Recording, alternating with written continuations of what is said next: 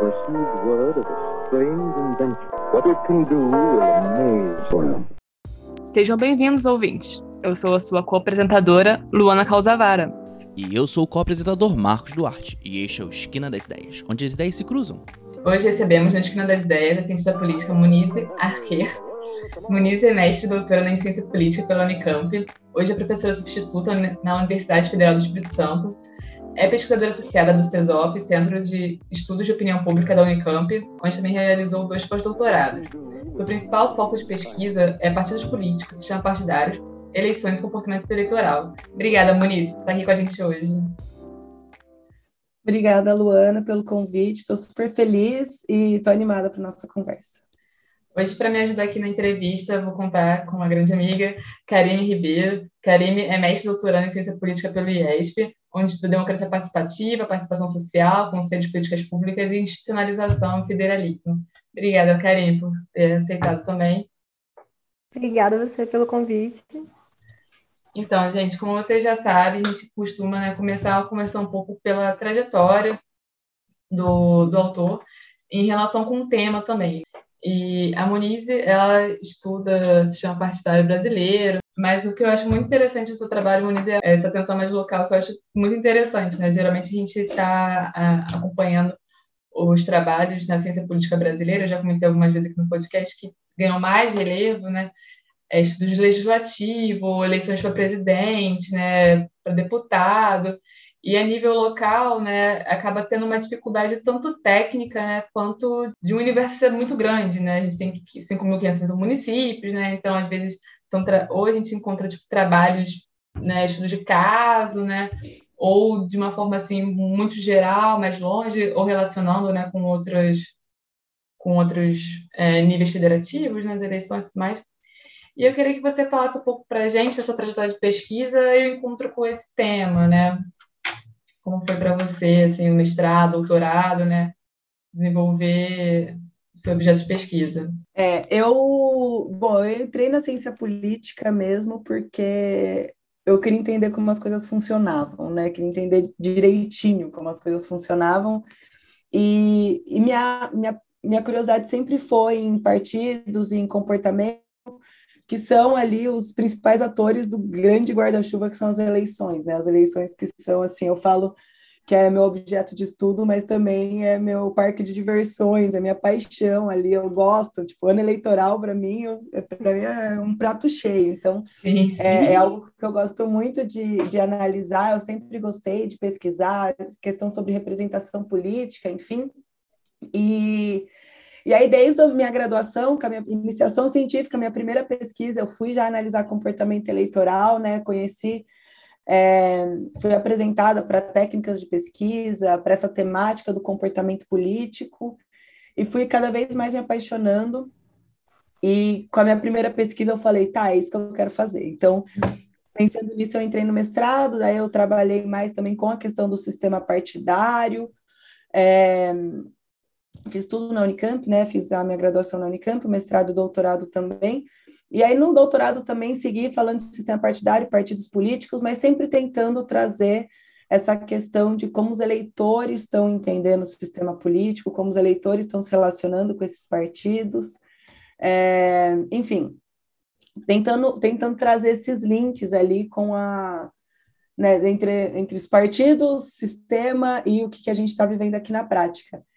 E, e a ideia, né, de estudei na minha iniciação científica, inclusive foi uma pesquisa de nível nacional, é, usando dado individual, né, não era tão focada em município, usei uma pesquisa que é o Estudo Eleitoral Brasileiro, é de 2010, então não era ainda município, mas eu senti falta de olhar um pouco mais essas minúcias, né, então já no mestrado eu continuei analisando o nível nacional, mas daí eu quis olhar para os municípios em particular ali. E a gente sempre brinca, né, que a, a, gente brinca trazendo, eu meus colegas também estudam eleição municipal, enfim, sistemas políticos municipais, a gente brinca trazendo a frase do ex-governador de São Paulo, Franco Montoro, né, que ele falou que o cidadão não mora na União nem no Estado, ele mora no município. Uhum. Então, acho que é um pouco esse o pano de fundo que está por trás ali, né, querendo ou não, o cidadão ele está vivendo o cotidiano dele no município, a dificuldade que ele enfrenta, os pontos positivos que ele está vivendo estão no município, né? Lógico, a gente tem ali questão de repasse de verba, política estadual, enfim, mas a menor unidade territorial que ele tem, o local, o local ali primordial da vida da organização é um município, né? É uma cidade, é o, o endereço dele está numa cidade. Então, é, eu acho que isso faz a gente conseguir entrar um pouco melhor nesse, nesses caminhos ali, nessas entrelinhas de como se dá essa relação entre eleitores e políticos, e sistemas e partidos e as eleições de um modo geral. Sim, sim. Não, e é muito curioso também, né? Por exemplo, é, se fosse eleições municipais, né? Entre os dados sobre de presença, né, é muito maior entre os municípios, né, nas eleições municipais, né? Gente, eu acho curioso, porque ao mesmo tempo é, é, é é difícil, né, como eu falei, né, porque são milhares de municípios, né, ao mesmo tempo é muito importante para o cidadão a eleição municipal, né, ele se importa, né, por mais que, assim, às vezes a gente tenha dificuldade de mensurar algo, né, ideologia, alguma coisa assim, né, e a gente tem muito uma, uma chaga de personalismo, clientelismo, né, principalmente quando a gente está lidando com eleições municipais, né, sempre vai passar isso de alguma forma, né, esse debate, ao mesmo tempo é algo crucial, é extremamente importante para a vida cotidiana. Né? E, então, Sim, é não, sem dúvida. É um universo também que é, é sempre muito interessante. É nesse nível, principalmente, você falando de participação e da ida, né? de comparecimento e tudo mais, mas principalmente porque normalmente a gente conhece, é mais próximo a gente conhecer, é mais fácil a gente conhecer um vereador, ter alguma proximidade, ter visto pessoalmente o prefeito, criar uma relação com cabos eleitorais, é, é um nível muito mais próximo de nós do que um deputado federal, do que um senador, você desagrega, né? Você fica muito mais distante de um presidente da República do que do, do nível municipal. Então, mais é. fácil, assim, você cria essa, essa, essa primeira relação e, e faz a pessoa, motiva a pessoa realmente a comparecer, a, a fazer campanha, né? enfim, a se envolver mais na política local. Principalmente com menor com a cidade, né? Porque com, com menor a cidade, maior o peso de cada voto, né? Então... Não, pois é, a gente tem isso, né? A gente tem, a, a gente fala, né? Querendo ou não, é, é uma política ali do cotidiano, de acesso ao político. Às vezes você vai encontrar ele, sei lá, na padaria, na igreja, ou até pelo lado dos partidos, se a gente for ver, eles estão ali em contato com os eleitores, eles estão vendo demandas Sim. direto, no cotidiano mesmo. Então, ainda que isso valha para cidades grandes e pequenas ali, né? Lógico, né? Vai ter dif diferentes graus, né? Cidade maior, às vezes é mais difícil você ter contato ali com o vereador, mas ainda assim, se a gente for pegar local mesmo, base eleitoral, enfim, onde a pessoa ganhou voto, onde ela, enfim, investiu verbo, fez alguma uhum. política, a gente vai ver que existe esse contato mais direto, né? E aí, falando do ponto de vista mais teórico, você pode trazer para a gente um pouco das suas referências em estudos subnacionais e municipais? Olha, tem muita gente, né? Muita, muita gente. É, eu acho que eu não tenho como não falar da minha grande referência, que foi minha orientadora, né, a professora Raquel Meneghello. Ela, muitos dos trabalhos que eu fiz, né, foi também dentro de projeto temático dela para analisar, por exemplo, São Paulo. Ela também sempre olhou a questão municipal. A professora Maria Teresa Kerbal e também analisa município há muito Sim. tempo, está sempre trazendo muitas questões sobre isso. Maria do Socorro Souza Braga. É, elas são as principais referências que eu usei, inclusive, no meu mestrado. É, e hoje tem também muita gente, né? Tem o, o Glauco Pérez, uhum. é, tem, enfim, é muita, é, tem justo falar, o Vitor Vasques, que é meu colega de trabalho, Otávio Catelani, enfim, todas as pessoas, Marcela Tanac, tem muita gente eu trabalho junto ali também, que estão que também estão olhando para os municípios, né? Então eu acho que é, ainda bem, é uma área de estudo que está crescendo muito. Então, uhum. a gente né, tá vendo ter mais pesquisa sobre o município, a gente também está conseguindo acessar essas informações também. Então, eu acho que cada vez mais a gente vai ter mais referência para trabalhar é, e mais referência para usar como base ali para as nossas pesquisas futuras. Sim. Uma coisa que eu fico me questionando normalmente, porque eu venho de uma área de estudos de caso, né? área de participação, que estuda muito o município, que cresce muito nisso, e hoje ela vê uma virada metodológica, mais epistemológica, de mudar, de tentar aumentar o N, ou uhum. aumentar a amostra, aumentar a comparação entre os casos. Então, eu fico pensando se a área eleitoral de, de pesquisas subnacionais olhando para as áreas subnacionais, falando de eleição e sistema partidário, se também se busca isso, é, é sair um pouco dos estudos de caso, da comparação de amostra pequena, né, e, e olhar para a totalidade dos municípios. E aí esbarra muito na questão metodológica, do domínio de metodologias, seja quantitativas, sejam outras, que consigam aumentar, consigam é, prover nesse aumento, é, permitir que você consiga comparar vários casos. Então, pensar um, um, pouco sobre isso, essa reprodução da ciência política, como que é passado o ensino da ciência política em relação a isso, né? Como olhar para novas metodologias, enfim. É, eu acho engraçado, porque, na verdade, a impressão que eu tenho em relação à, à análise eleitoral e no, no, nível municipal é que a gente está fazendo o caminho um pouco contrário, assim, né? A gente sempre. Lógico, tem muitos trabalhos que foram estudos de caso, é, o próprio trabalho da Maria Teresa Kerbal, que eu acabei de citar, né, ela estuda o município de São Paulo, que virou o livro A Morte dos Coronéis, é um livro bem bacana sobre isso. É, mas, mas, enfim, tem estudos de casos, mas eu, eu tenho visto, assim, né, um, um, caminho ao contrário. Então, tem muita pesquisa, principalmente pesquisas que eu trabalhei, inclusive, é, que iam desse nível mais amplo, né, pegando dado do TSE, pegando dado do IBGE, enfim, tentando é, principalmente usando dado agregado, né? Pesquisa de nível individual é mais difícil a gente ter mesmo, não tem como. Sim. Mas usando dado agregado, principalmente, eu acho que os estudos de eleição nos municípios, eles fizeram esse caminho exatamente contrário. Hoje em dia você vê muita pesquisa, muita gente trabalhando, é, pegando, às vezes, metodologias qualitativas também, para achar mecanismos causais em locais específicos, uhum. ou tentando fazer georreferenciamento de de comportamento eleitoral, ali pegando essa questão mais municipal, mais contextual, nível local. Então, eu acho que, na verdade, a gente está num movimento ali de se beneficiar um pouco dos dois mundos, sabe? Uhum. E, e, uhum. a gente está saindo das mesas separadas, né? A gente está ali, não é só uhum. cada um quante de um lado e qual do outro. Acho que a gente está cada vez mais conseguindo trazer elementos desses dois mundos, né, desses dois universos ali de metodologias, de técnicas de pesquisa para conseguir entender os municípios de forma mais detalhada, porque é isso. No começo, né, a Luana até comentou, são 5.570 municípios. Isso não é pouca coisa, e além de não ser pouca coisa numérica, a gente está falando de um país extremamente diverso, socialmente, demograficamente, economicamente diverso, que tem culturas diferentes, tem formas de comportamento diferentes, e não só no nível eleitoral, mas também no nível eleitoral.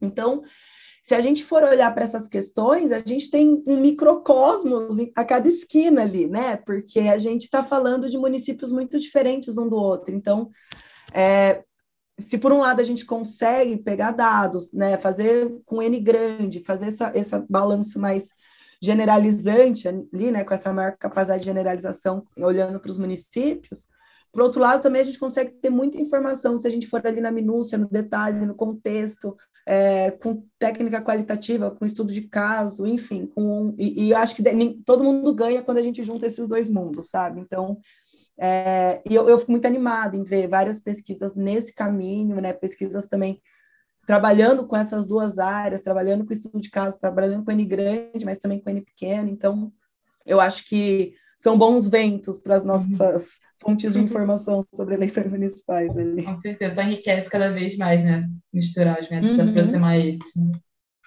Sem dúvida. Então, agora a gente já conversou um pouco sobre essa área, a gente vai entrar um pouco mais na sua pesquisa de fato, né? Monize, você pode explicar melhor para os nossos ouvintes o que significa a institucionalização do sistema partidário? O que esse conceito significa para as democracias e para a nossa em especial? É, eu posso sim. É, bom, o conceito de institucionalização do sistema partidário é um conceito bastante conhecido da ciência política, né?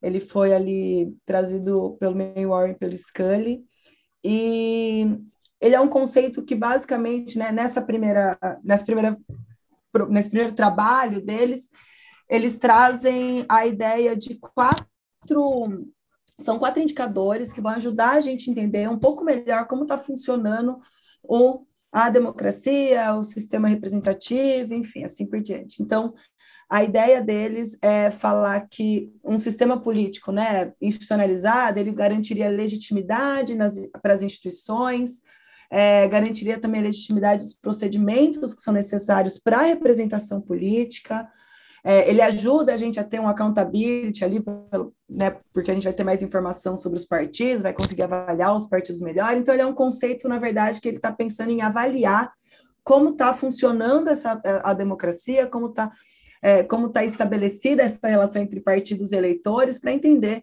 um pouco sobre, enfim, a qualidade da democracia de um modo geral. E daí eles definem em quatro, quatro conceitos, né? O primeiro quatro condições, no caso, né, que essas democracias teriam que ter. O primeiro é a estabilidade da competição interpartidária, que aí normalmente a gente mede pela volatilidade eleitoral, a gente pode falar um pouquinho mais sobre ela depois. É, a existência de partidos que têm alguma raiz estável na sociedade, ou seja, né, a gente está falando aqui de partidos que têm uma identificação partidária, é, que eleitores identificam esses partidos como seus representantes, reconhecem esses partidos ou se sentem é, têm afinidade a eles, né, se sentem identificados com eles. É, a gente pode falar a outra condição, né? A terceira é a aceitação dos partidos e das eleições como instituições legítimas que determinam quem governa. E aqui também, né? A gente tem normalmente a gente tem a sugestão é usar também pesquisas de opinião pública, né? Os surveys. Então ali a gente conseguiria ver como as pessoas entendem as eleições, né? Como elas entendem as instituições, elas veem essas instituições como legítimas dentro do processo eleitoral, dentro do processo representativo. É, e o último indicador seria organizações partidárias com regras e estruturas razoavelmente estáveis, né? E aqui a ideia é pensar em organização partidária, como esses partidos estão dispersos no, no território, como eles estão organizados, o grau de estabilidade dessa organização, né? Se eles estão, enfim, lançando candidatos e assim por diante. E aí, é, a proposta deles é falar que esses sistemas né, partidários seriam pouco institucionalizados, ou seja, teria esses indicadores não estariam funcionando tão bem ali, é, teriam processos políticos instáveis, os resultados eleitorais seriam imprevisíveis, poderia haver mais incentivo ao personalismo, porque não teria essa, esse reconhecimento dos partidos, essa fidelidade, é, poderia ter maior corrupção, riscos de rupturas para o regime democrático e assim por diante. Mas é, hoje em dia, né, tem um debate muito, ainda tem um debate muito grande em torno desse conceito. O próprio Maymory trouxe também um novo livro dele, onde ele atualiza essa, essa temática, é, porque as críticas mais ou menos giram em torno da ideia de que esse conceito estava pensando um tipo de partido muito específico, por exemplo, os partidos de massa, que tem uma fidelidade com os eleitores, né? Partidos que Hoje em dia, com toda a transformação que a gente vive, com formas de construção política em alguns países que são particulares, a gente não conseguiria encontrar.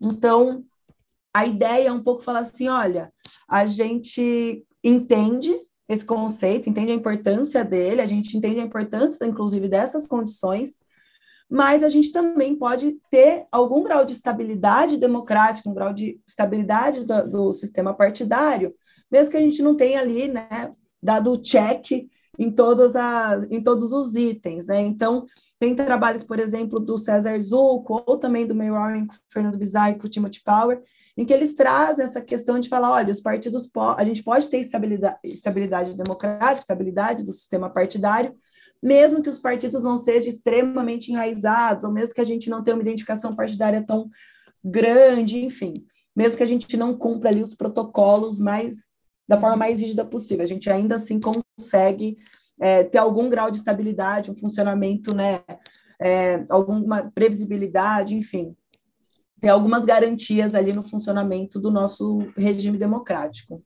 E quais são as suas principais críticas a esse índice, de, o índice de institucionalização? Eu, eu acredito que as, o ponto principal é exatamente esse, assim, de é, às vezes a gente pensar em colocar os países em caixinhas, mas usando condições ou conceitos que a gente não que não necessariamente são têm o mesmo peso, a mesma relevância para cada lugar, né? Eu acho que quando a gente está falando de países mais desenvolvidos, né, ou democracias mais recentes, da terceira onda, por exemplo, a gente tem uma formação política nesses locais que é muito particular, que é diversa. Então, é, eu acho que o ponto que eu, que eu traria assim, para a gente sempre ter em mente em relação a isso é de pensar que é uma categoria que a gente precisa contextualizar ela um pouco mais, né? A gente precisa entender um pouco melhor como essas condições estão se organizam, né? Como elas estão acontecendo nesses outros territórios, como elas estão, é, como a gente pode entender elas em outros ambientes e às vezes ver que em algum lugar, mesmo que a gente não tenha as quatro condições, a gente pode ter alguma que baste ou que seja suficiente, ou enfim. É, eu acho que uhum. é mais a gente tentar é, tirar a parte normativa e tentar entender um pouco mais, dar um pouco mais de flexibilidade para as, as, outras combinações possíveis que a gente pode fazer desses, dessas condições né, que eles colocam no do conceito de institucionalização do sistema partidário. E como o Brasil é classificado nesse índice? Pois Você é. Já falou é, um pouquinho, né? Sim, sim. Na verdade, é, é, é, essa questão é, uma, é referencial, né? Então, a gente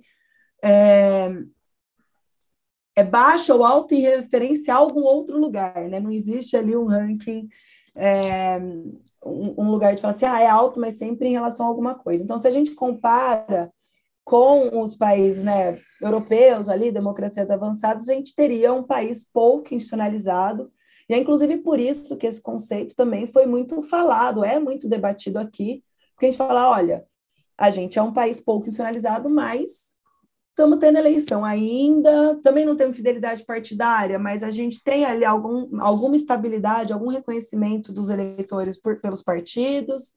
É, então, comparado com democracias avançadas, a gente está pouco institucionalizado, mas isso não significa também que a gente está ali é, à beira de um abismo, pelo menos não por isso. É, podemos estar por N outros motivos, uhum. mas a gente não necessariamente está à beira do abismo por causa da baixa institucionalização, mas é uma questão.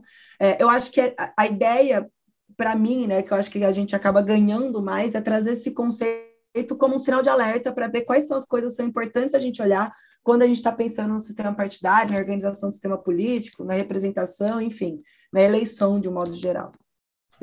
E num contexto em que a gente debate tanto a crise das democracias, principalmente as mais consolidadas, né, Estados Unidos, Inglaterra, principalmente nesse momento pós-Brexit, como você pensa esse conceito de institucionalização? Se ele ainda é relevante, se ele se propõe, se ele é profícuo, né, se propõe novas interpretações e usos a partir de agora? É, eu, eu, acho que, eu, eu, acredito que sim, eu acho que é, até por ser um conceito muito conhecido na ciência política, e não estou falando só no Brasil, né, mundial. Então, a gente consegue, por meio dele, é, fazer comparação, trazer informação sobre o funcionamento do sistema político, né, do regime democrático. Então, é, é como eu estava dizendo, eu acho que a, a, o grande ponto ali alto do conceito, acho que o que eu, o que eu mais tiro como vantagem de pensar essas, esses conceitos, né, que duram no tempo, é, é de pensar condições são importantes a gente olhar, pensar num sinal de alerta para ver quando, né, acompanhar um pouco como essas coisas estão acontecendo, até porque assim a gente consegue acompanhar as próprias transformações pelas quais esses sistemas partidários possam estar passando, ou até repensar esses conceitos para pensar outros elementos que podem ajudar a gente a entender a questão da estabilidade democrática, enfim, da estabilidade das eleições, da previsibilidade e assim por diante. Então, é, não, eu não costumo ser o tipo que pegaria o conceito e falava, ah, já não funciona. Eu acho que é, é interessante a gente trazer ele até para a gente conseguir ah, ver se ele ainda faz sentido, ver que transformação a gente poderia trazer. Eu acho que, que ele não perde sua relevância de jeito nenhum. É, continuando é, na discussão né, que percorre seus trabalhos, né, e voltando às vezes municipais, mas voltando com um, algo que você comentou agora, que é a volatilidade, a estabilidade das eleições, uhum. tem um artigo de 2018 muito importante, muito interessante, que você está tratando esse conceito, né, essa variável, dentro dos municípios e colocando ele como uma variável dependente, né, a ser explicada, né. Então, eu queria que primeiro você começasse explicando para a gente um pouquinho o que, que é volatilidade, o que significa isso, qual a importância da gente entender ela, e depois a gente vai para a volatilidade nos municípios. Tá bom. É, bom, volatilidade é a, o quanto um eleitor, os eleitores né, mudam de partido de uma eleição para outra. Essa é a volatilidade eleitoral partidária. É, ela pode ser partidária, ela pode ser ideológica, ela pode ser por candidato, então vou falar um pouquinho melhor o que, que isso significa. Né? Então, volatilidade eleitoral é o quanto os, os eleitores estão mudando da opção que eles votam, né? Estão mudando o voto deles de uma eleição para outra, em dois pares de eleição consecutiva. E aí é isso, né? A gente pode, então, olhar para a volatilidade partidária, então, quanto os eleitores mudaram de partido de uma eleição para outra. A gente pode fazer uma volatilidade eleitoral ideológica, então a gente vai agrupar esses partidos em blocos ideológicos e ver o quanto os eleitores mudaram de decisão de uma eleição para outra, outra, né, considerando a ideologia desses partidos. É, ou a gente pode até, já, já vi alguns trabalhos que fazem até mudança é, você vê a volatilidade às vezes por urna, né? Então, quanto daquela urna a gente teve mudança, é, não só uhum. pegando as legendas, mas pegando locais ali. Então, a, a ideia é exatamente a gente ver por, como, qual o caminho dessa mudança, né? A gente não consegue tanto ver para quem vai por meio da volatilidade eleitoral, mas é um pouco entender um pouco, é entender um pouco melhor essa questão de, da mudança do voto entre duas eleições consecutivas. E nesse trabalho, que foi o resultado do meu mestrado, inclusive, é, eu trago a volatilidade eleitoral como variável dependente, tentando explicar um pouco porque as pessoas votam, né? Então, quando a gente estava falando agora de institucionalização do sistema partidário, ela era uma variável independente, ela, entrava junto no pacote para explicar um, um índice, né? Aqui, a minha ideia foi exatamente mudar a forma de olhar para essa variável para falar assim, tá, as pessoas mudam de voto, mas por quê, né? Qual, o que, que quais características do sistema partidário que estão talvez é, levando essa mudança, ou favorecendo essa mudança, ou facilitando essa mudança, assim por diante. Então, a importância da volatilidade eleitoral é exatamente a gente saber, é, entre duas eleições consecutivas, o quanto o eleitor mudou de opinião. Basicamente é isso. E como que você mensura isso? Você é, pega o total por partido ou candidato, porque senão a gente pode, né, o eleitor que a gente, às vezes, pode estar... A gente não consegue saber quem que votou no partido é, X e depois no partido Y, né? Porque o voto é, é, é secreto, né? E a gente não tem acesso à informação, né? E eu já algumas vezes tentei estudar análise de municípios, né? E meu me atentava para tomar cuidado com inferência ecológica, né? Você não atribuir erroneamente pro é, mudou o voto, mas eu não sei quem que foi a mesma pessoa que votou X e depois votou Y, né? Então eu queria saber como que você mensura isso, né? É, é isso, é o, o, o, a volatilidade ela não é um dado individual, né? A gente calcula com dado do TSE. Então, eu não consigo falar quem foi o eleitor que mudou. Sim, o voto é secreto, ninguém tem informação super secreto sobre nada, né? Tá tudo bem, podem continuar votando, ninguém vai saber. É, mas a gente é isso, né? A volatilidade ela é usada, a gente usa dado do TSE mesmo. Então a gente não consegue saber quem foi o eleitor que votou, né? A gente consegue, às vezes, quando eu falei, né, por urna, a gente sabe os bairros que teve mais mudança, mas a gente não sabe quem foi, ou e a gente não sabe a direção do voto. Por quê? Ele é calculado da seguinte forma: vou falar da partidária porque é a, é a mais clássica. Então é isso, a gente tem três partidos, partido A, B e C, e a gente tem o partido A e B no tempo zero, e a gente tem o partido A, B e C no tempo 1, um, né?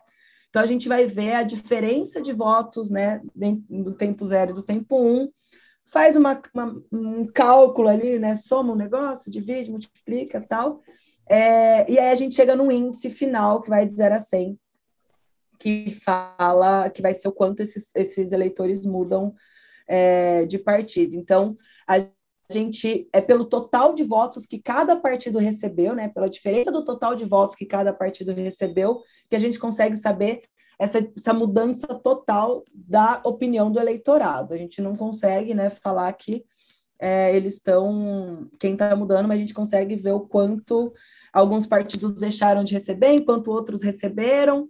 Né? Então, a gente não sabe a direção disso, mas no, no modo agregado, ali no geral, a gente consegue ver o tamanho dessa mudança, basicamente. Sim, entendi. E aí, na sua pesquisa, né, estava comentando em 2018, você está olhando para os dados do município, né, você também usa muito dados para vereança, né, que também é, é muito interessante, né, que é bem mais local, né, muito bom. E aí eu queria que você... E um dado interessante sobre desse seu sua pesquisa foi você encontrar maior volatilidade em municípios pequenos, né? Uhum. Que é bem interessante, né? Se a gente pensar um pouco de histórico brasileiro e municípios pequenos e tudo mais, aquela coisa tipo, de controle maior sobre os eleitores, né? Eu, eu, se alguém me falasse assim, de primeira, eu imaginaria que teria uma manutenção maior de votos, né? Mas aí eu também não saberia se é por partido ou se é por candidato, né? Uhum. E, essa, e essa sua informação eu achei super interessante. Você consegue explicar um pouco para gente disso? Consigo sim. É, pois é, a minha ideia ali era, como eu falei, né, eu queria entender um pouco por que, que as pessoas estavam mudando de voto e eu estava olhando para dados contextuais. Então, eu estava olhando para vereadores e eu estava tentando explicar isso, é, pensando em dados, por exemplo, é, oferta partidária, o grau de desenvolvimento do município, é, porque quando a gente está falando né, em comportamento, em mudança, etc., a gente pode olhar para diversos aspectos da realidade para tentar explicar por que essas pessoas estão votando de um jeito X ou Y. Então, é, a minha proposta aqui era falar, tá, então vamos olhar para o contexto, vamos olhar para, já que a gente tem esses 5.570 municípios tão diferentes, como a gente estava conversando, né, que como essas diferenças acabam impactando também a construção dessas preferências, essa decisão do voto ao longo do tempo. Então, o que eu encontrei, né, o que eu estava pesquisando era exatamente questão da oferta partidária, que a gente tem um sistema multipartidário, né, tem sempre muitos partidos competindo, principalmente para o cargo de vereador, que é um cargo que às vezes tem bem menos personalismo, tem uma campanha ali bem diferente da campanha majoritária. Estava é, olhando esse grau de desenvolvimento, porque normalmente um dos elementos também que explicam a a, a manutenção do voto, a mudança do voto, é a questão econômica, é a questão da avaliação de como está, enfim, o governo, a cidade, né, como as coisas estão acontecendo. Então, olhei para a questão do desenvolvimento local, enfim, olhei, peguei ali algumas variáveis, né, todas teoricamente justificadas, lógico, é, para tentar olhar o que, que, que, significava nos municípios, nesses né, municípios tão diversos que vai desde, uh, sei lá, 600 habitantes até mais de 11 milhões, né? Então, a gente é, era um pouco entender como essas coisas estão conversando. E aí, nos, no, o que eu encontrei ali foi isso, né? A questão da oferta partidária, a questão do grau de desenvolvimento são importantes para explicar essa variação na decisão do voto, né? Na escolha eleitoral entre duas eleições consecutivas. E nos municípios pequenos, a gente vê essa volatilidade ainda maior. E aí, é, minha proposta era exatamente tentar, além, além de ter a volatilidade maior, as explicações dos municípios menores eram maiores também, né? Enfim, a gente conseguia entender melhor essa mudança, né? essa volatilidade eleitoral, a gente conseguia melhor, entender melhor essa mudança no voto entre duas eleições consecutivas, com base em características contextuais nos municípios menores, ou seja, nesses municípios menores, esse contexto, essa vivência cotidiana que a gente estava conversando, ela tinha um impacto maior para explicar essa mudança do voto. E aí fui atrás de outras pesquisas que já tinham olhado para município também, e uma outra justificativa para entender um pouco dessa, dessa mudança, para além das variáveis contextuais que eu mencionei, né, a questão do desenvolvimento local, a questão da oferta partidária, é também a questão que muitas vezes nos municípios maiores tem os partidos estão lá há mais tempo, né? Tem mais estabilidade nos partidos que estão é, lançando candidatos, enquanto nos municípios menores, às vezes, a gente tem partidos chegando agora, é, tem partidos novos, outros candidatos, enfim. Então, às vezes, por isso, nos municípios menores, a gente pode encontrar essa, essa maior mudança no voto. Mas é isso, né? São interpretações, sem dúvida. Se a gente olhar por outro âmbito, né, por outro referencial teórico, talvez a gente também consiga outras explicações para isso. Mas de fato foi bem bacana dar esse outro olhar ali para a volatilidade, olhando para os municípios, principalmente, para vereador, que é um cargo às vezes que parece tão distante da gente, né? Uhum. Ah, isso me lembrou um livro, um dos últimos livros do Vanderlei Guilherme de Santos sobre institucionalização do sistema partidário brasileiro, e ele comentando os partidos menores, pequenos, entrando nas cidades menores, né, mais afastadas dos grandes centros urbanos, né, onde às vezes os partidos grandes não viam é, rentabilidade, né, retorno para gast, é, gastar de, de entrada mesmo, né, de uhum. investimento de, mesmo de é, e os partidos pequenos conseguiam, às vezes, adentrar nesses espaços, principalmente norte, né? Pois é, e, e tem isso. isso também, né? Você está vendo, no fim das contas, se a gente for fazer uma soma aqui, é, quantas pessoas você está governando ali, né? Às vezes, para os partidos grandes, é mais importante governar o maior número de pessoas, não sei, né? Estamos é, aqui fazendo, é, pensando junto, mas tem, você acaba governando muita gente. Se você tem mais gente sob seu governo, tudo bem, pode ser ruim, porque se você fizer um governo ruim, as pessoas vão, vão ver, mas você também tem uma visibilidade muito grande quando você está governando o maior número de pessoas. Então, é, às vezes, a, é isso, é pensar o que é mais rentável, custo-benefício, enfim, caminhos, né? Como um partido vai chegar, lideranças disponíveis, às vezes um cenário uhum. mais aberto ou não para a entrada de novos competidores. Então tem muita coisa que entra no jogo. É. E estratégias, né? Possíveis. Sim, sim. Essas foram possibilidades teóricas, né, que vocês levantaram, mas eu queria fazer um comentário muito de desenho de pesquisa também, parte é, metodológica do que você escolheu abordar nos seus trabalhos, que é bem interessante como que você visualizou uma lacuna na literatura, né, de, dessa utilização da volatilidade eleitoral como variável dependente. Então, isso é muito bacana, porque foi no seu mestrado, né, foi no início da sua carreira, não é algo que agora, da sua trajetória já como pós-doutora, professora. É, é, interessante isso, como a gente, mesmo no início da graduação, mestrado, pode identificar ali uma, uma lacuna e contribuir efetivamente para aquela literatura, se posicionar no debate e dizer, olha, eu verifiquei aqui que vocês não falaram disso, ou vocês falaram, mas não explicando essa, essa variável. Então, uma contribuição interessante. E também que me chamou a atenção agora nessa discussão mais ao final, de que de, sobre os municípios pequenos, né, e apresentarem maior volatilidade, é interessante porque aí você, na conclusão da, do artigo de 2018, você chega e fala que uma possível uma possibilidade né, de exploração seria falar dessa migração partidária, dessa oferta partidária. Então, aí requer um outro desenho de pesquisa que pro, provavelmente é, demandaria uma análise mais local, um acompanhamento, ver se tem candidatos específicos naquele município, seja para vereador, que é o que você estava interessada, ou para outros cargos que migram de partidos, né? Então, aí é, é, analisar também estratégias partidárias, que é como vocês terminaram é, o comentário, mas também isso, acompanhar, mudou porquê de partido acompanhar candidatos e não partidos. Então aí ficam possibilidades né, metodológicas de caminhar, de é, é um, uma seara de estudos que você pode desenvolver em relação a isso. E num, é, dando continuidade, né, em um artigo publicado no Observatório de Eleições, você comenta sobre a importância do cargo de governador para a gente agora falou de, de, vere, de vereança, né, da vereança, dos cargos de vereadores, e agora vamos falar do cargo de governador. E essa relação para ele, com a eleição das prefeituras sobre o mesmo partido, né? Você e mais coautores afirmam que governadores importam. E como isso ocorre para você?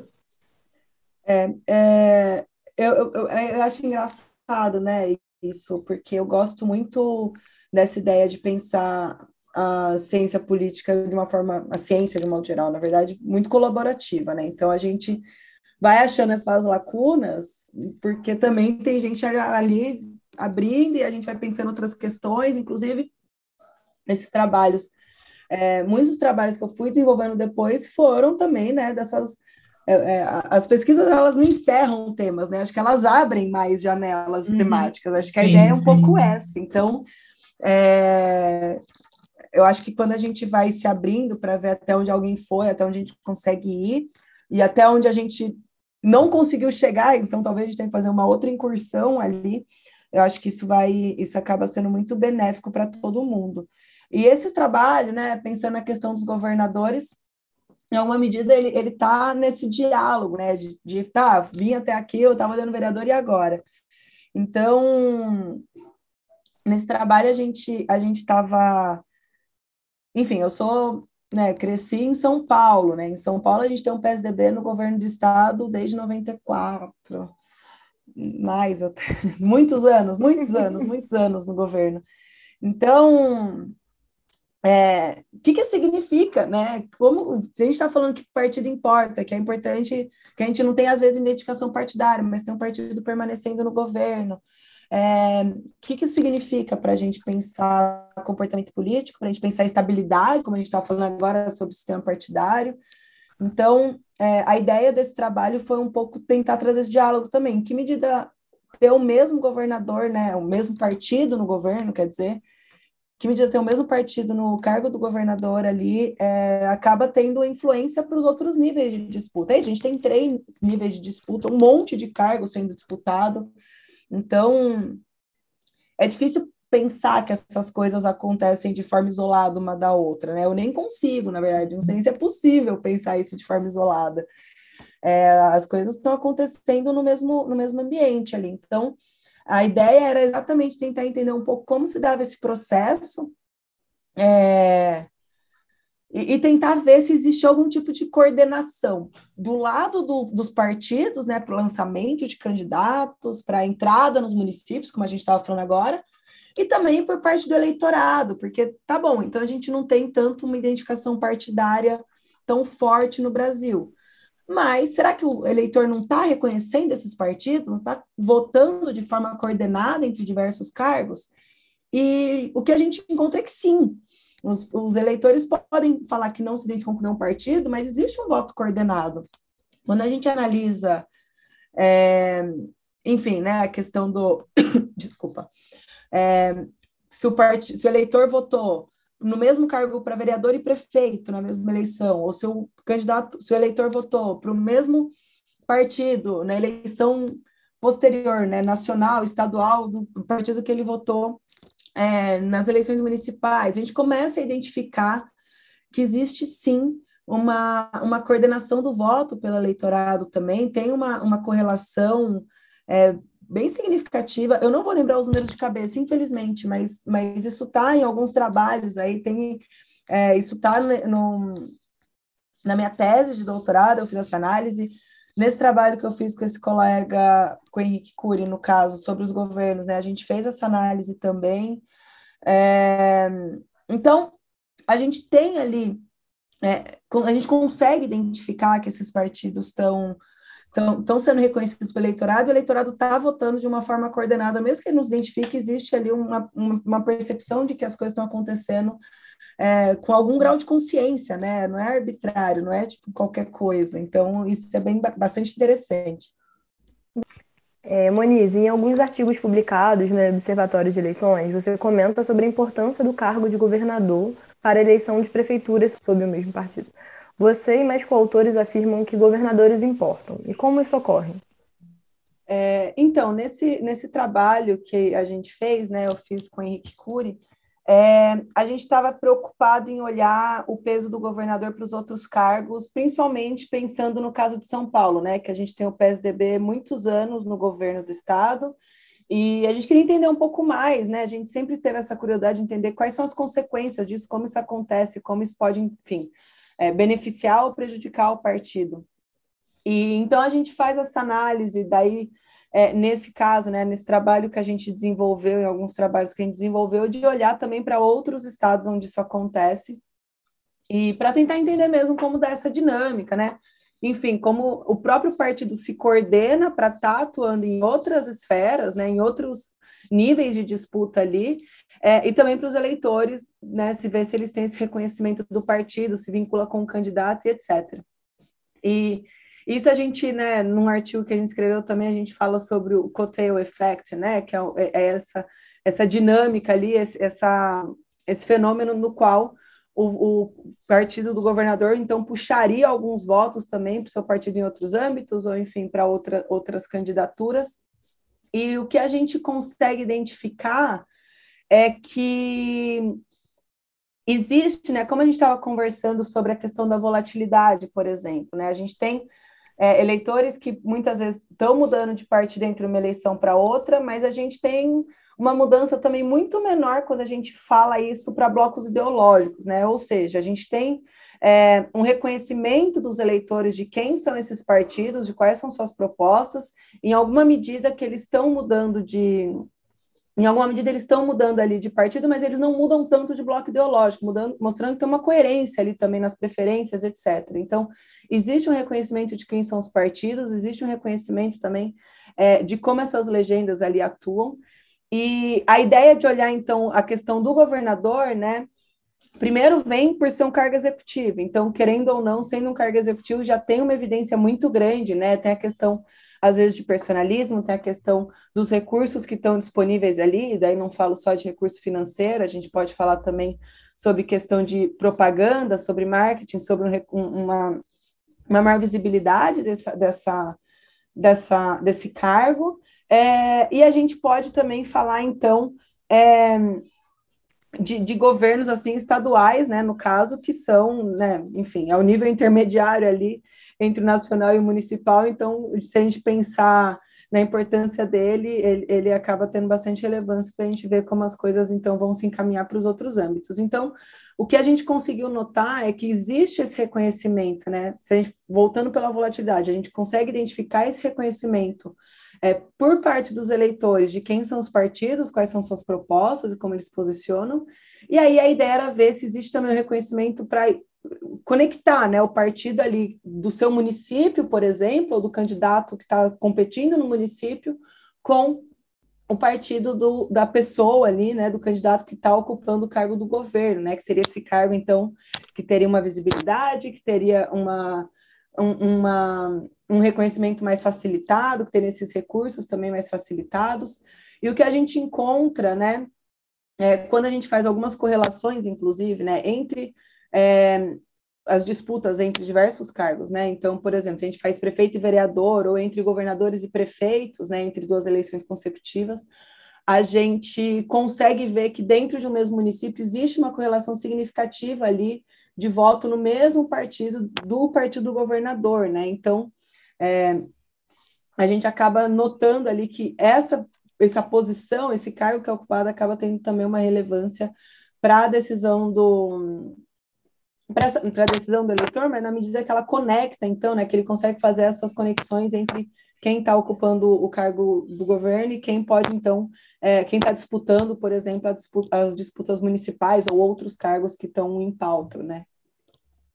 Você poderia explicar como funciona essa influência? Qual mecanismo pode explicar isso? É, talvez é, distribuição de recursos, assim, né, pelo ser governista, né, posição e oposição, situação Alinhamento, e oposição, né? né? É. Alinhamento ideológico, o que mais? É, eu acho que é isso, né? Para além da questão partidária, a gente tem esse cargo que ele tem essa, por exemplo, repasse de verbas, né? Como a gente estava conversando. Então, é, para quem está sendo destinada a verba na eleição anterior, na eleição não, né? Durante o pleito anterior, será que existe uma preferência de alguns municípios, às vezes, que o partido do, do prefeito é o mesmo do partido do governador? Ou, enfim, é, será que existe alguma relação ali? É, nas próprias políticas que estão sendo pensadas, né, tentando privilegiar, favorecer algum grupo, algum município específico. Então, é, a ideia é um pouco essa, é um pouco tentar entender em que medida é, esse, essa, essa pessoa que está no governo, então, vai ter essa, essa influência nos municípios, ou nos candidatos, ou na decisão do voto. E aí, fazendo uma pequena ressalva, né, que acho que é importante a gente ter ali como pano de fundo também, em alguma medida, a gente tem nos cargos executivos, né, em sua grande maioria, partidos que já são considerados assim grandes, né, partidos uhum. que historicamente já são conhecidos pela população. Então, é, pensando nisso, a gente precisa ter também um, um pouco uma parcimônia ali para conseguir identificar essa relação, é, mas sem dúvida eu acho que é, é uma relação que a gente precisa ficar atento até para conseguir entender melhor como se dá essa coordenação internamente no partido, né? Uhum. E de forma reversa, um partido pode ter muitas prefeituras, isso auxilia a eleição para governador?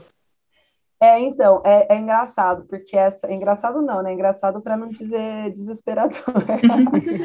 Mas é, é engraçado, porque a gente sempre fica. A gente conversa, né? Ai, Será que é o governo que influencia o município ou o município que influencia o governo? E, ela, as eleições acontecem em momentos diferentes, né? Quase perguntar quem veio primeiro, se foi o ovo ou a galinha. Ainda que para essa pergunta já tenham achado algumas respostas ali, né? Mas eu espero que a gente ache também. Mas é, mas é muito difícil a gente saber ainda qual é a direção desse efeito, né? A gente tem alguns trabalhos que estão olhando primeiro o efeito, então, das eleições estaduais, por exemplo, ou nacionais na, nos municípios, e alguns que olham os municípios para os estados, né? É, de qualquer forma, se a gente volta também no que a gente estava conversando ali sobre a questão do município ser esse local né, de contato direto com a política, de contato direto com o candidato, que você tem ali no seu cotidiano esse vínculo, né? Enfim, talvez vínculo seja uma palavra forte, mas essa essa, é, enfim, essa, esse reconhecimento mesmo ali, né? Essa identidade ou essa, essa percepção de quem que está no poder, enfim, de quem que está exercendo o poder ali, é, a gente pode falar que pode ser facilitado, né? Enfim, outra ressalva, né? Todo partido que está no governo, ele pode ser beneficiado ou prejudicado. Acho que também tem essa questão. Então, é, em alguma medida, a gente pode falar que existe um auxílio mútuo ali do governo para a prefeitura, prefeitura para o governo, mas é, se for um governo ruim, aí o tiro sai pela culatra, né? Então a gente vai ter ali, é, pensando em questão de comportamento eleitoral, né? Pensando em voto retrospectivo, enfim, como os eleitores vão tomar essa decisão, a gente pode ter também um efeito contrário de ser prejudicado. Mas, no geral, é, o que a gente vê assim é que existe um, algum, alguma relação nos municípios e nos estados, é, na, nas prefeituras conquistadas, né, nos cargos eleitos nos municípios e também com o cargo do, do governador ali, é, dadas todas as condições aqui que a gente ressaltou, mas existe sim alguma, alguma relação. E assim, é complicado, eu, por exemplo, se eu for citar um exemplo, é complicado, por exemplo, citar o caso do PSDB em São Paulo, né, que tem um histórico muito particular ali dentro daquele uhum. estado, que de fato é um partido que é muito bem votado em diversos, diversos níveis, então, para diversos cargos. É, mas ainda assim, né, quando a gente olha para nacionalmente, a gente consegue ainda ver que existe sim uma correlação nesse voto, existe assim alguma, alguma coerência ali entre essas decisões, né? Algum diálogo entre elas. Sim, sim. É curioso ver também nas últimas eleições, né, como a gente viu alguns partidos que são médios, né, cresceram muito no Congresso, crescendo também em prefeituras, né, e a gente observar o que vai acontecer nessas eleições de agora, né, se vai corresponder, se eles vão ter esse apreço, né, porque é isso, né, tá tudo de certa forma conectado, porque é o partido no Congresso tendo mais verba, passando para os deputados federais, deputados federais têm uma relação muito forte com o prefeito, né, e, e aí vamos ver a resposta também agora nas, nossas, nas novas eleições federais como tem agora, para governador, né? Você comentou, tem, a gente já tem várias pesquisas hoje em dia fazendo essa relação entre deputado federal e prefeito, né, de brokers, né? O Lucas Novaes, trabalho também do Avelino com alguns outros coautores, 2016, 2012, né? Sim, sim. Tem então essa direção.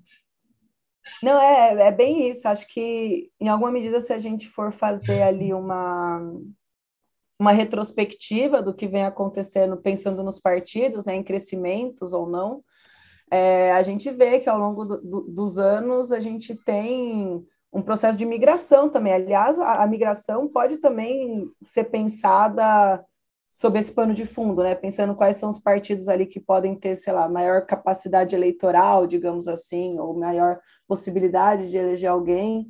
É, acho que o caso do PSL de 2018 ali a gente tem como um bom exemplo disso. Sim. Agora a questão é ver como é que vai ser o PSL em 2000 quando ele não existe mais, é porque juntou com o DEM, né, e virou União Brasil, né?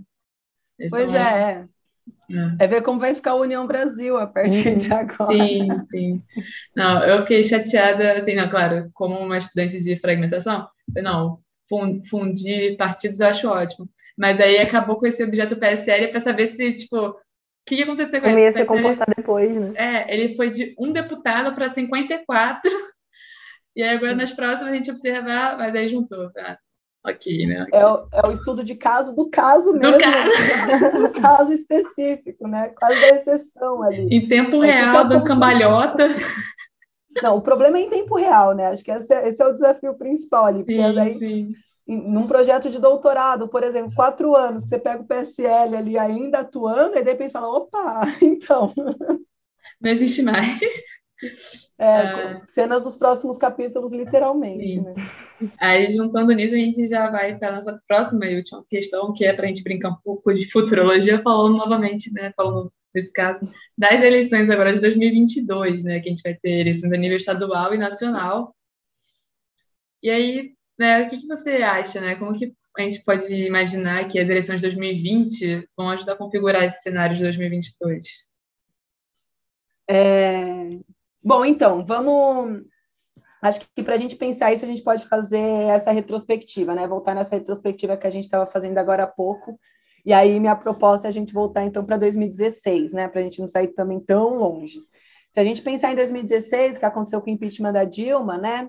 É, nas eleições de 2016, o PT teve ali, ele foi abalado por esse fenômeno, né? Ele lançou menos candidatos, daí, consequentemente, também é, elegeu menos candidatos é, se recupera em 2018, e daí em 2018 a gente tem essa questão do, do PSL, né? Que não surge, mas ele ali cresce num nível considerável. A gente tem, ele atrai muitos candidatos para ele, ele consegue eleger muitos candidatos também.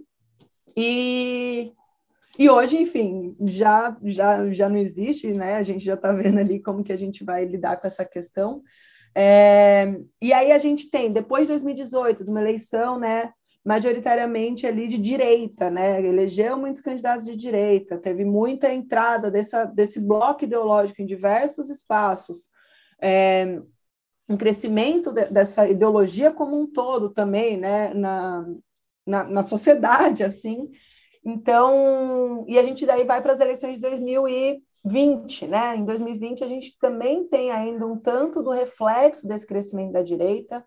É, a gente tem é, muitos candidatos de direita, né? a gente tem um crescimento dos candidatos dos partidos que a gente ali classifica como partidos de direita, é, ainda que é, acho que vale ressaltar que, devido às cotas, principalmente, mas também por outras questões, a gente também conseguiu é, ter conquistas importantes ali, principalmente, né, de mulheres, mulheres trans, né, questão cotas raciais, cotas de gênero tiveram ali algum, alguma influência também. É, mas, enfim, né, de qualquer forma, o um ponto é, em 2020 a gente ainda tem um reflexo desse fenômeno de 2018, a gente tem também a entrada de novos elementos ali, como a questão das cotas, as novas regras que passam a, né, a organizar aqui a disputa eleitoral, e aí agora a gente chega em 2022. Então, assim, nessa cadeia, né, nesse exercício de fazer uma, essa retomada, né, essa, essa retrospectiva aqui, eu acho que a gente consegue ver o tanto que essas eleições acabam tendo relacion... acabam se relacionando mesmo, né? Porque é uma sequência de eventos, então é quase uma ação e reação ali. A gente vai tendo informação, as pessoas vão reagindo, é, o partido ele está se candidatando para eleger candidatos, os candidatos estão indo para os partidos que eles querem ser eleitos, né? Eleição tem custo, é custo de é custo financeiro, é tempo, é recurso de diversos outros é, tipos ali que estão envolvidos, então ninguém vai só, quer dizer, eu pelo menos acho que a maioria das pessoas não vão lá só para, ah, não estou fazendo nada, vou ver aqui qual é que é. Eu acho que é, pode até ter uma galera assim, né? Enfim, são muitas pessoas, mas é, meu ponto é, né? Existe um cálculo estratégico ali, tanto dos partidos quanto dos candidatos para si, para nas suas candidaturas, né? Porque o foco principal é conquistar um cargo.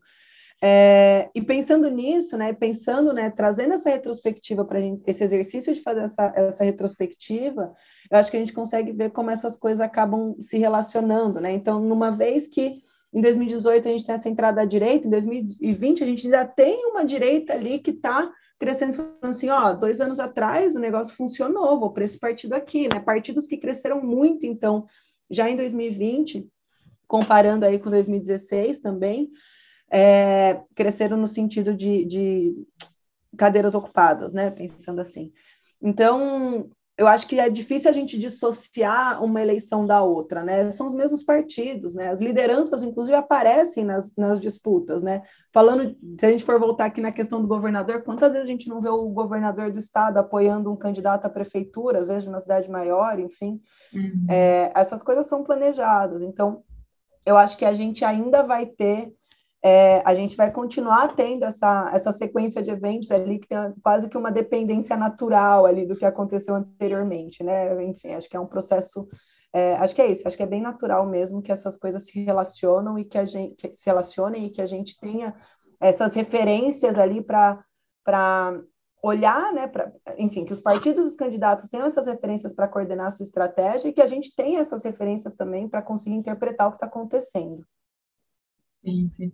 Né, isso me lembrou hoje, dia 29, né, ouvinte, só para situar aqui na data, saiu a notícia de que o governador do Rio de Janeiro, o governador do Rio de Janeiro proposto a reeleição está tendo como né, vice, né, sua pré-chapa, né, porque ainda não está nada garantido, o ex-prefeito, né, o prefeito eleito, mas que agora se licenciou, de Caxias, né, que é tipo um grande polo da região metropolitana do Rio de Janeiro, né, tem um eleitorado muito grande, né, então uma pessoa que vem literalmente das cidades, né, vai concorrer o governo do estado nessa tentativa, nessa coordenação para pegar, né, maior você tem uma influência sobre o eleitorado grande, né, que é uma pessoa já super conhecida, né, já, já foi prefeito não sei quantas vezes, né, se reelegeu e tudo mais, né, então essa relação a gente observando, né, e esse é um momento, né, que a gente está observando da, da coordenação, né, esse momento pré-eleitoral que esse Sim. xadrez está se organizando, né. Sim, é isso. É, a gente tem é, é, outro ponto também, né? Essa é outra variável que a gente pode colocar no, no pacote aqui. Quantas pessoas essa, esses prefeitos, por exemplo, estão governando ali, né? Quantas pessoas então estão sob o governo de um, de um partido específico? Em que medida isso também pode favorecer esse partido em outros outros âmbitos? Então, é, é o momento da estratégia, né? Agora é a hora que, que a coisa começa a, a se delinear. É, eu, eu, eu, falo que acho que a campanha começou faz tempo, mas uhum. a, o finalmente ali, né, as estratégias finais ali, o, o checklist está começando a terminar agora para a gente conseguir entender como essas coisas vão acontecer em 2022. Quer dizer, já estamos em 2022, né? Como, como vai acontecer daqui a pouco. Eu estou contemplada, Moniz, a gente conseguiu, né, nessa última parte aqui, falar de tudo que a gente estava né, pretendendo. Queria te agradecer muito por ter participado aqui com a gente, ter tirado um pouco do seu tempo para conversar com a gente no podcast. Muito obrigada, Muniz. Imagina, eu que agradeço, agradeço pelo convite, é, quero parabenizar também, de novo, pela, pela, pela iniciativa mesmo, muito legal ter esse espaço também para a gente falar sobre essa ciência que às vezes a gente não consegue colocar para o mundo, né? Então, está num lugar tão acessível assim, então é, num bate-papo é tão mais gostoso de fazer as coisas serem uhum. traduzidas, né? A gente está na medida Sim. de traduzir naquele monte de tabela, então fica bem mais, mais agradável mesmo. Então, quero parabenizar mesmo pela iniciativa, agradecer muito pelo convite, fiquei muito feliz, foi muito gostoso participar. E estou à disposição para continuar conversando, para participar mais uma vez, para a gente seguir falando de outros temas, uhum. enfim. É, adoro falar disso, é meu tema da vida, eleições, comportamento, partidos, então é, é sempre um prazer. Obrigada mesmo. Obrigada. Obrigada, Karine, também por me acompanhar na entrevista. Obrigada, amiga. Obrigada.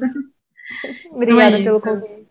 Monique, se você quiser divulgar algum site seu, alguma rede social, fica à vontade.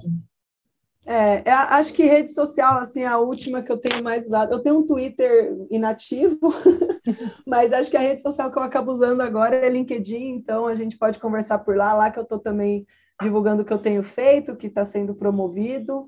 É, então, também tenho meus dados para contato, acho que é o jeito mais fácil da gente conversar. Então, é Monize Archer normal, não tem, acho que não tem muita dificuldade, né?